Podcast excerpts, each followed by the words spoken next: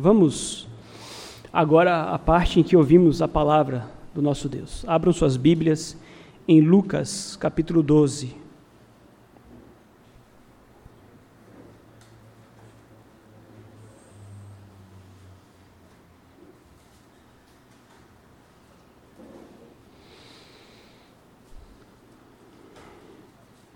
Lucas capítulo 12, leitura dos versículos 13 ao versículo 21.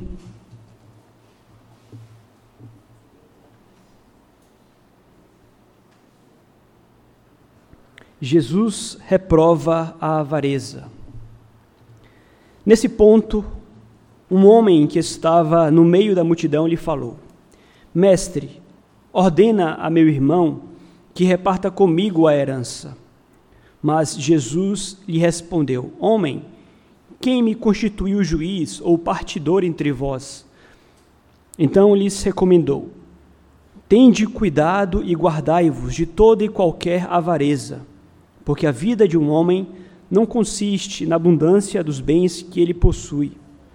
E lhes proferiu ainda uma parábola dizendo: O campo de um homem rico produziu com abundância, e arrazoava consigo mesmo, dizendo: que farei, pois não tenho onde recolher os meus frutos? E disse: Farei isto: destruirei os meus celeiros, reconstruí-los-ei maiores, e aí recolherei todo o meu produto e todos os meus bens. Então direi à minha alma: Tens em depósito muitos bens para muitos anos. Descansa, come, bebe e regala-te. Mas Deus lhe disse: Louco, esta noite te pedirão a tua alma. E o que tens preparado, para quem será? Assim é o que entesoura para si mesmo e não é rico para com Deus. Até aqui. 259 cavalos da raça manga larga machador. 4 milhões e 200 mil reais. Quatro apartamentos em São Paulo. 6 milhões de reais uma casa na Flórida, nos Estados Unidos, 1 milhão e 200 mil reais. Em uma agenda datada de 1996, uma mulher auto-intitulada Bispa lista os seus sonhos de consumo e louva ao nosso Deus pelos bens já conquistados e adquiridos, mas roga ainda por uma casa na praia, outra casa em Miami, mais cartões de créditos internacionais e mais talões de cheques. Dez anos depois, conforme o levantamento feito pelo Ministério Público, ela conseguiu tudo o que queria e muito mais. E ao lado do seu marido, intitulado também apóstolo, a si mesmo se colocavam como exemplos de um casal que era profundamente abençoado pelo Senhor. Eram exemplos de filhos que prosperavam financeiramente e tinham nessa prosperidade, então, uma evidência de que eram abençoados pelo Senhor. E, aliás, não apenas colocavam-se como exemplo de bênção, mas ensinavam também que nós devemos buscar esta prosperidade como evidência da bênção do nosso Deus. A questão é a seguinte: será que eles estão errados? Há relação entre prosperidade e bênção do Senhor? Será que eles estão certos? o Senhor Jesus Cristo, ele tratou precisamente deste assunto na passagem que nós acabamos de ler. Quando nós vamos ao Evangelho de Lucas, lá no final do capítulo 9, Jesus Cristo decide então ir para Jerusalém, onde, enfim, ele será crucificado em favor da nossa redenção. Então, do capítulo 9 ao capítulo 12, a passagem que nós acabamos de ler, nós encontramos Cristo em uma jornada acompanhado pelos seus discípulos e, e também por uma multidão. E em meio a esta viagem, Cristo ele aproveita a oportunidade para ensinar aos seus discípulos, e na medida em que ele ensina aos seus discípulos, a multidão que o cerca também ouve as lições. E quando chegamos aqui no capítulo 12, Cristo é de certa forma interrompido por um jovem que tem uma questão a apresentar ao Senhor Jesus. E a questão envolve dinheiro. A questão envolve finanças. A palavra nos diz que a boca fala do que está cheio o coração. E sempre haverá, em meio às multidões que seguem a Jesus, aquelas pessoas que estão mais interessadas em dinheiro, realmente. A palavra de Deus também nos lembra que há homens cuja mente é pervertida e privados da verdade, supondo que a piedade é fonte de lucro. Então havia ali entre a multidão alguém que achou que poderia ali em Cristo encontrar uma oportunidade para resolver a sua questão financeira. Então esse jovem, esse homem, ele se apresenta ao Senhor Jesus Cristo levando-lhe a questão que envolve uma herança. Conforme nós lemos aqui. Havia uma herança a ser dividida entre irmãos, e isto estava gerando um conflito entre irmãos, então aquele homem pede que Cristo intervenha naquela situação. E Cristo responde dizendo a ele que, do ponto de vista humano, Cristo, ele não tinha autoridade para atuar entre eles ali como um juiz. Interessante porque naquele contexto, algumas questões é, eram levadas a serem tratadas dentro do sinédrio por uma espécie de tribunal que ali colocava em prática a legislação e terminavam por julgar algumas questões. Mas nós lemos aqui a resposta de Cristo, versículo 14, acompanhe comigo. Mas Jesus lhe respondeu: Homem, quem me constituiu juiz ou partidor entre vós? Cristo reconhece que, do ponto de vista humano, ele não foi investido com essa autoridade de juiz naquele contexto. E Cristo responde que ele não pode tomar uma decisão em favor dele contra o seu irmão. Mas o que nos interessa? Cristo aproveita aquela ocasião, aproveita aquele pedido acerca daquela herança para levar aos seus discípulos, aquele homem também e toda a multidão que o cercava, lições preciosas acerca de dinheiro. Qual seria a sua relação com bênção ou mesmo com avareza? Então, conhecendo o coração daquele homem, Cristo, ele de imediato identifica ali a avareza e o adverte. Versículo 15, acompanhe comigo. Então lhes recomendou: Tende cuidado e guardai-vos de toda e qualquer avareza, porque a vida de um homem não consiste na abundância de bens que ele possui. Vejam, já naquele tempo havia uma ideia muito forte de que a bênção de Deus estava relacionada com a prosperidade. Se você fosse próspero, tivesse muitos filhos, tivesse saúde, isso seriam evidências de que você era um filho abençoado pelo Senhor. O exemplo que nós temos disto é o que aconteceu com Jó. Quando Jó perdeu os seus bens, perdeu a sua família e perdeu a sua saúde, a conclusão que os amigos de Jó chegaram é que Jó estava em pecado, que Jó estava debaixo do desprazer ou do desgosto de Deus. Porque entre os judeus havia esta ideia muito enraizada de que saúde, prosperidade, família grande, isto seriam evidências da bênção do Senhor. Então vejam, Cristo aproveita a ocasião aqui para corrigir este pensamento e para mostrar para aquele homem que os bens que ele desejava, longe de apontarem para a bênção do Senhor, estavam indicando ao fato de que ele possuía um coração muito avarento. Então, a tese principal aqui dessa passagem é a seguinte: a abundância de bens de um homem, longe de revelar bênção, pode, pode revelar avareza.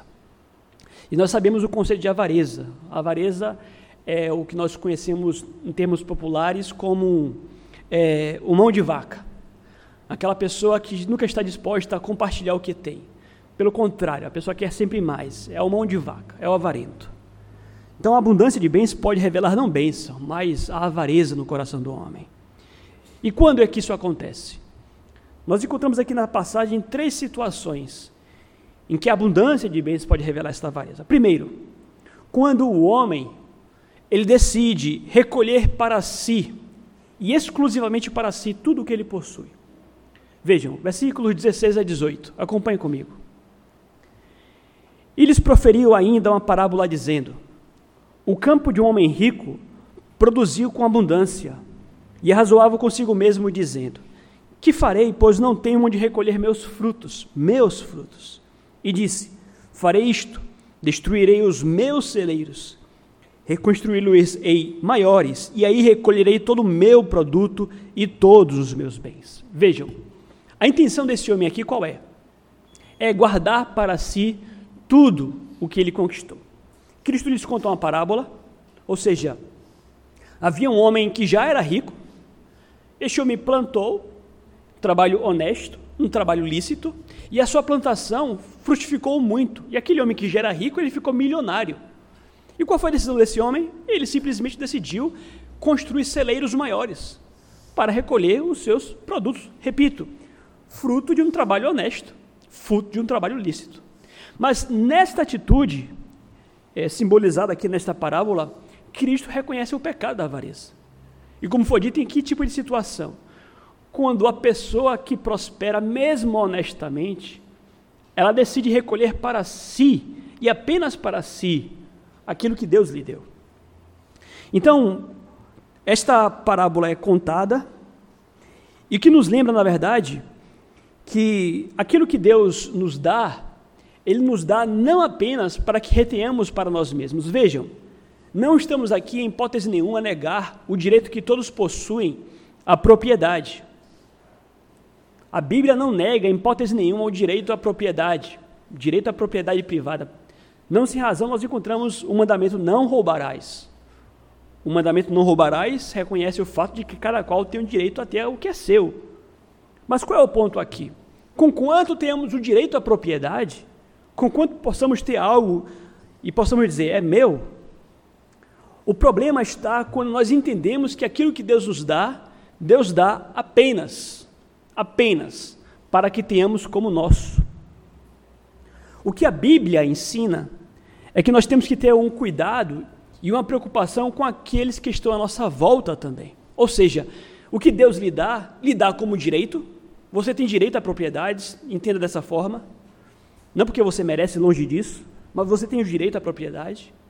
Mas aquilo que Deus te dá, não apenas para que você tenha por seu direito, mas que você venha usufruir daquilo que Deus te deu também, para repartir e abençoar aqueles que estão porventura precisando à sua volta.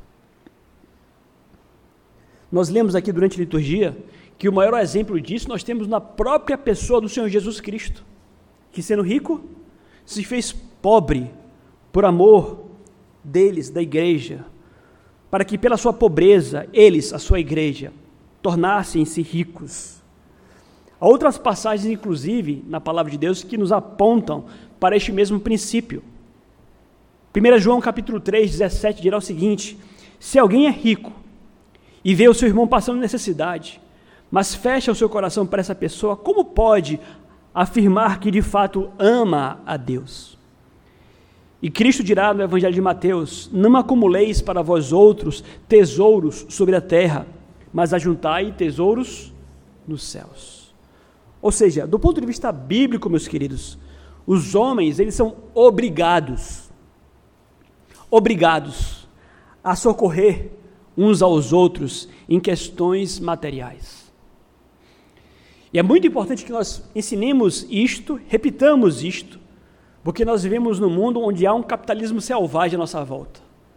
Onde nos é ensinado que nós podemos ter, ter, ter, ter, ter, acumular cada vez mais e que não temos e que não temos nenhuma obrigação com aqueles que estão à nossa volta. E não é esse o ensino bíblico. Você pode ter, conquistar, trabalhar e obter. Mas do ponto de vista bíblico, você tem sim obrigações, em especial com aqueles que carecem à sua volta. João Calvino, em Genebra, ele lutou durante muito tempo contra a estocagem de alimentos. Vejam, quem planta e colhe e vende o que, o que planta, pode cair na tentação de estocar o seu produto para que o seu preço se torne mais caro. Então, por exemplo, a pessoa plantou batata e ele teve uma grande colheita de batatas. Quando há muita batata, como há muita oferta, o preço da batata vai cair. Então há aqueles que, quando trabalham com esse tipo de coisa, caem na tentação de estocar a batata, para que o preço do mercado da batata, cresça. E Calvino teve que lutar contra isto em Genebra. Porque muitos estavam ali simplesmente decidindo encarecer o próprio produto, simplesmente pensando nos seus próprios lucros. Vejam, é um trabalho, plantar e colher é algo honesto. Mas quando você visa apenas o seu lucro, e quando isso inclusive leva à pobreza de outras tantas pessoas, com certeza você já incorre no pecado da avareza. E ele dizia: Eis o trigo que seja colhido, Pois bem, sobre ele derramou o nosso Senhor a sua graça e a sua bênção para que o mundo pobre seja alimentado. Ou seja, a, a fartura na colheita, não tenhamos dúvidas, veio da bênção de Deus. É Deus que abençoa uma colheita. E quando Ele o faz, Ele o faz com o propósito de que outras pessoas tantas sejam alimentadas também. Eclesiastes capítulo 5, versículo 9, nos lembra que o proveito da terra é para todos. Mas, vejam, queridos, nós vivemos hoje num mundo caído. A nossa sociedade é corrompida. A nossa economia é corrompida. Os homens não se importam com os outros, o ponto é este. Cada um trabalha para si. Trabalhamos para nós mesmos. E se estamos prosperando, enricando e o outro está empobrecendo, o problema é dele. Mas que re reconheçamos, meus amados, que esse tipo de pensamento está relacionado à queda, à corrupção nossa. Não era este o propósito de Deus ao criar o mundo. Mas nós lembramos que Cristo veio para restaurar o que foi corrompido. O crente é o indivíduo restaurado, mas, vejam, Cristo vem não apenas para restaurar o homem do ponto de vista individual, ele vem também para restaurar a sociedade. E a igreja, a igreja é esta sociedade restaurada. É por isso que na igreja a ordem, o mandamento é amem amem uns aos outros. Então nós precisamos compreender, meus amados, que o propósito de Deus, para nós em especial enquanto igreja, é que nós vivamos esta sociedade restaurada da corrupção do pecado. Ou seja, é na igreja onde não deve mais prevalecer o egoísmo, pelo contrário, deve prevalecer entre nós um sentimento de compaixão, de fraternidade. Então, Jesus, aliás, aqui nesta passagem, ele está a ensinar justamente aos seus seguidores, aos seus discípulos, à sua igreja, contra a avareza, que, repito, é consequência de um mundo caído à nossa volta. Calvino, mais uma vez, quando ele fala acerca do propósito de Deus ao abençoar a terra e ao criar o mundo, ele dirá o seguinte: uma citação um pouco longa, acompanhe comigo. Não havia recanto na terra, não havia recanto da terra que não fosse enormemente fecundo. Isso aqui ele aponta ao Gênesis. Não havia tão somente farta cópia de alimento, mas doçura e suavidade se, se lhe ajuntavam ao gosto e beleza aos olhos. Aos primeiros homens, as ervas e os frutos lhe foram dados para a sua vida cotidiana. Contudo, não há dúvida nenhuma de que isso não lhes tenha sido somente, é, não lhes tenha sido fartamente suficiente para abundantes regalos. A terra foi preparada por Deus para alimentar fartamente toda a humanidade. Não há multidão grande demais que a terra não basta para nutrir e sustentar. O fim desta superabundância é alegrar o homem e levá-lo a reconhecer a graciosidade de Deus. Ou seja, o propósito inicial ali no Éden era de que a terra fosse realmente enormemente fecunda para que todos pudessem se, a, se a, alimentar com abundância. O propósito inicial do Senhor foi este. Então, nisto nós reconhecemos que o comércio faz parte dos planos de Deus para a humanidade. Nós deveríamos trabalhar, mas deveria haver uma solidariedade econômica, algo que não existe agora numa sociedade corrompida como a nossa. Mas, como foi dito, a igreja é a sociedade restaurada. Então, não há mais lugar para a estocagem de alimentos que, que rompe o equilíbrio natural. Cristo em nós inaugura uma nova vida comunitária. Isso fica muito bem representado na Santa Ceia. A Santa Ceia é quando nós todos comemos do mesmo pão. Nós partimos o mesmo pão e comemos juntos do mesmo pão. Traz aqui a ideia também de uma sociedade restaurada. Quando nós olhamos para Atos dos Apóstolos, temos ali uma igreja avivada. E você pode ler com muita calma depois. Uma das grandes evidências de uma igreja avivada é justamente a generosidade. Eles são generosos. Você encontra ali Estevão vendendo um terreno dentre outros tantos que faziam a mesma coisa, e depositando o dinheiro aos pés dos apóstolos. E ali eles distribuiu entre eles para que não houvesse entre eles nenhum necessitado. Uma igreja avivada. Não há espaço para ganância, para avareza. Vejam, é Deus quem produz as riquezas. É Deus quem as dá ao homem, mas também para que este compartilhe com quem precisa. Então há aqui a denúncia contra aqueles que não dividem o que possuem. Aqueles que possuem sobras, inclusive, bens e mais bens, e no fim das contas não repartem com quem, com quem precisa. Essa é a primeira situação em que há a evidência da avareza, quando não repartem com os outros o que possuem. Há uma segunda situação ainda que revela a avareza. É quando a pessoa ela enxerga em seus bens apenas uma fonte para o seu próprio prazer. Versículo 19, acompanha comigo. Então direi à minha alma: Tens em depósito muitos bens para muitos anos. Descansa, come, bebe e regala-te. Vejam, aquele homem, como foi dito, ele trabalhou honestamente. Ele plantou e colheu.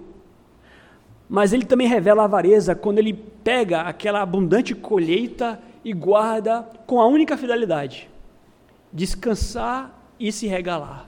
Ele apenas encontra no seu dinheiro uma oportunidade para o descanso e para o prazer. Ele não consegue enxergar nada além disto. Dinheiro, muito dinheiro, para descansar, para se aposentar e para ter muito prazer. Cristo ele conta essa história e diz: Eis aí uma situação que revela a avareza. É o tipo de comportamento que acontece dentro de um coração avarento. Vejam, a abundância de bens de um homem não deve levá-lo a enxergar nisto apenas o seu prazer. Nós não queremos aqui, em hipótese nenhuma, demonizar o prazer, longe disto. Termos regalias, termos é, entretenimentos, podemos gastar o dinheiro que foi obtido honestamente. Nós lemos aqui em Eclesiastes: nada melhor para o homem do que comer, beber do que fazer com que sua alma goze o bem do seu trabalho. No entanto, nós precisamos reconhecer que, conquanto isto nos seja lícito, esta não deve ser a única finalidade para o dinheiro que Deus colocou às nossas mãos. Nós lemos ainda em Eclesiastes: Alegra-te, jovem, na tua juventude. Recreie-se o teu coração nos dias da tua mocidade. Anda pelos caminhos que satisfazem o teu coração. Sabe, porém, que de todas estas coisas Deus te pedirá contas. Então, nós precisamos aprender a sobriedade. Nós precisamos aprender a reconhecer que deve haver um equilíbrio entre usarmos o dinheiro para o nosso prazer e usarmos nosso dinheiro para o socorro de quem precisa. Nós falamos no domingo passado sobre jejum, por exemplo e falamos como nós podemos nos deixar enredar é, pelas próprias dádivas que Deus nos concede. Nós podemos ficar tão fascinados com as, os prazeres deste mundo que tais dádivas e tais prazeres podem se tornar os nossos ídolos. E por isso, mais uma vez, repito, a regra de ouro aqui é a sobriedade. Que nós saibamos, inclusive, jejuar de tempos em tempos. Que nós saibamos viver um pouco de escassez que nós saibamos dizer não aos prazeres desta vida, para que nós não nos tornemos escravos dos prazeres que este mundo tem a nos oferecer. Me refiro aqui a prazeres lícitos, obviamente. Mas isso envolve comida, isto envolve os passeios e as viagens que você pode fazer. Vejam, prazeres lícitos. Mas se não houver a sobriedade, se não houver inclusive a prática do jejum, você pode se ver escravo de tais prazeres e se ver, inclusive, gastando tudo aquilo que Deus tem te dado apenas em tais prazeres. Então, há aqui a denúncia deste homem. Você vai lembrar da parábola do rico e de Lázaro. E a parábola começa dizendo o seguinte: Ora, havia um certo homem rico que vestia-se de púrpura e de linho finíssimo e que todos os dias se regalava esplendidamente. Era um homem rico, um homem feliz do ponto de vista humano. Festas, prazeres todos os dias. E não há um problema em você ser rico. Mas a parábola continua dizendo que à sua porta vivia um mendigo que desejava comer das migalhas que caíam da sua mesa. A parábola conclui dizendo que aquele rico foi para o inferno. Porque ele enxergava em seu prazer apenas fonte para suas regalias. Então vejam, como foi dito, eu não quero aqui, em hipótese nenhuma, demonizar os prazeres. Há prazeres, inclusive, que são inúteis, mas são legítimos. Aliás, quando Deus ele cria o mundo e nos abençoa com tantas dádivas, há muitas dádivas que vêm apenas com o propósito, literalmente, de nos trazer alegria e prazer. Pensem, por exemplo, numa maçã, uma dádiva de Deus, uma comida. Mas a maçã vem não apenas para nos alimentar, Deus a fez gostosa, para que nós pudéssemos ter prazer enquanto nos alimentamos. Olhemos, por exemplo, para a natureza à nossa volta, belíssimas paisagens que nos encantam os olhos. É para o nosso prazer mesmo. Mas o problema está quando nós abusamos de tais prazeres. Um exemplo disto: não há problema em você gostar de cavalos, andar de cavalos. Mas possuir 259 cavalos, avaliado em 4 milhões de reais, é você desconsiderar completamente o fato de que essa vida aqui vai passar. O que, que leva uma pessoa a querer ter 259 cavalos da raça manga larga? Quatro apartamentos em São Paulo em 4 milhões de reais e por aí vai. A ideia aqui é a seguinte: há um erro quando os homens enxergam em seus bens apenas a fonte do seu próprio prazer. Mas há uma terceira e última situação quando a abundância de bens pode revelar avareza. Como foi dito, quando homens prosperam e recolhem o que prosperam para si. Em segundo lugar, quando eles prosperam e usam o que receberam de Deus para o seu próprio prazer e apenas para isto. E em terceiro lugar, quando tais homens desconsideram a sua morte e a prestação de contas a Deus versículos 20 e 21. Mas Deus lhe disse: Louco, esta noite te pedirão a tua alma, e o que tens preparado para quem será? Assim é o que tesoura para si mesmo, mas não é rico para com Deus. Vejam, nós não devemos desconsiderar a nossa morte e a prestação de contas a Deus. Isso aqui se aplica, obviamente, a ricos e pobres, aqueles que muito possuem e aqueles que pouco possuem. Tudo que possuímos, ricos ou pobres, nós possuímos por, porque foi Deus quem nos emprestou. Mas todos seremos um dia arrastados à barra do tribunal de Deus. E lá, nós vamos ter que prestar contas das nossas vidas. Nesse sentido, o que Cristo nos adverte aqui é que os ricos, em especial, precisam estar atentos à brevidade de suas vidas. A vida passa e a vida passa rápido. Vocês vão lembrar aqui do que dirá Tiago, capítulo 4, versículo 17. Vós não sabeis o que, se suceder, o que sucederá amanhã. Que é a vossa vida? Sois apenas como neblina que por um instante aparece e logo se dissipa. A vida passa. E a vida passa rápido. E aqui nós não estamos nem a considerar, inclusive, as surpresas que nos acometem. A vida é passageira. Então, nós somos advertidos pela palavra de Deus a que reconheçamos que devemos usar o que Deus nos concede aqui, plantando agora para colhermos na eternidade.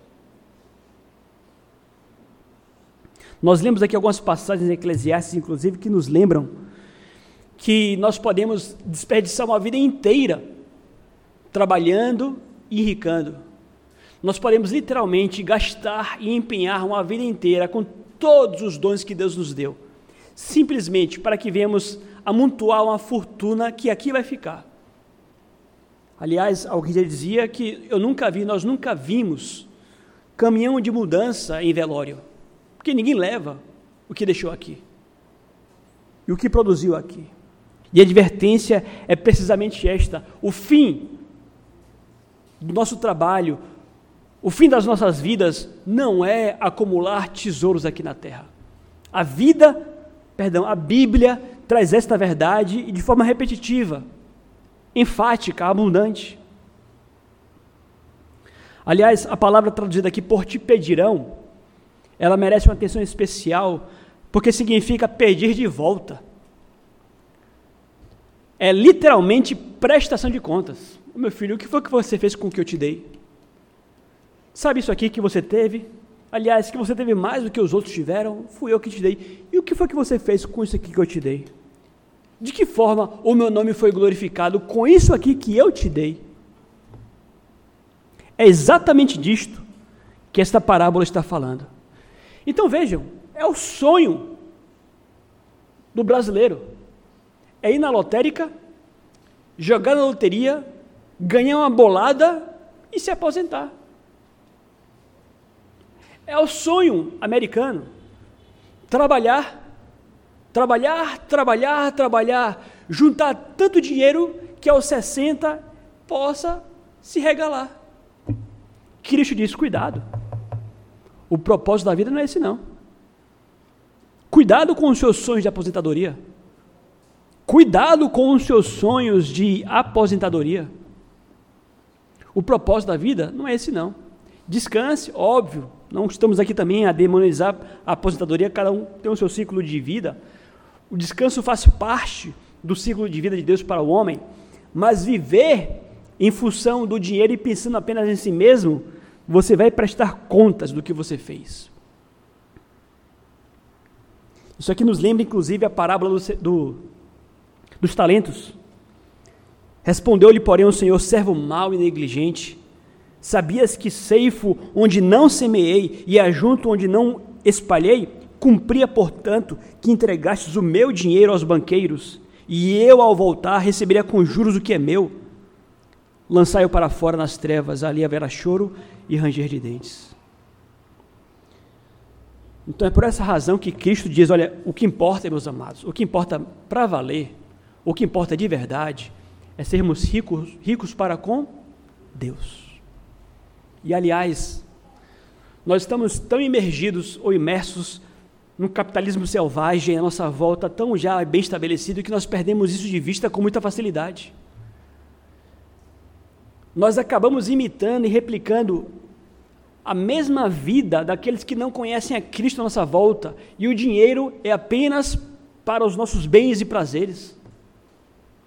E o dinheiro é apenas para comprar o que é nosso e comprar.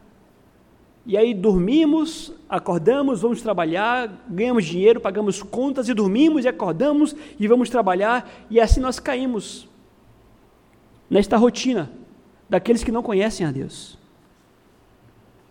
Veja, meus amados, a visão que o cristão tem de dinheiro é completamente diferente. Isso aqui, obviamente, requer muita transformação, muito amor, porque o dinheiro é o grande Deus do mundo à nossa volta. É o Deus mamon. É o Deus do mundo à nossa volta. E não sem razão, Paulo dirá que o amor ao dinheiro é a raiz de todos os males. Que é um assunto difícil de trabalhar com, com o homem, é o assunto dinheiro.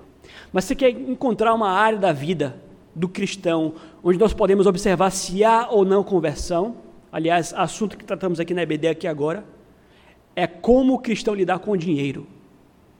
A forma como a pessoa lidar com o dinheiro revela se essa pessoa é convertida ou se ela ainda não foi convertida. Porque, repito, o dinheiro ele possui um apelo muito forte aos corações dos homens. Cristo traz algo completamente aqui novo.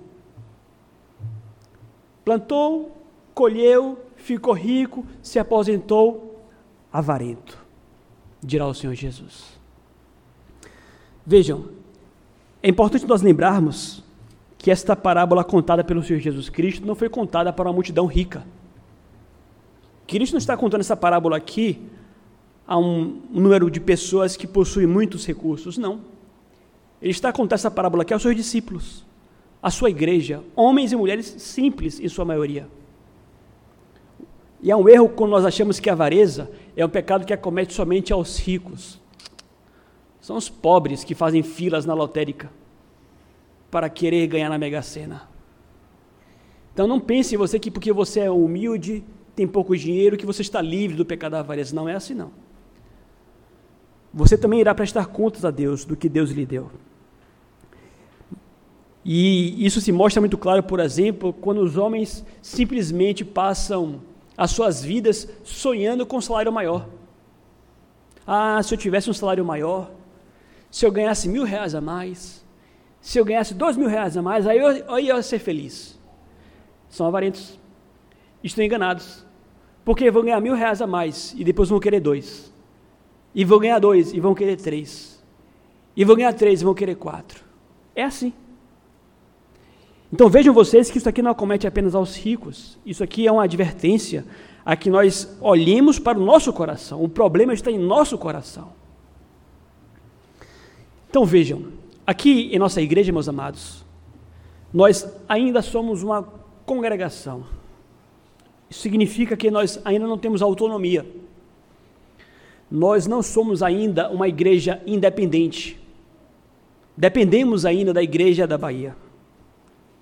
Inclusive do ponto de vista financeiro, ainda que nós temos uma boa receita aqui para a glória de Deus, ainda não temos um terreno, por exemplo.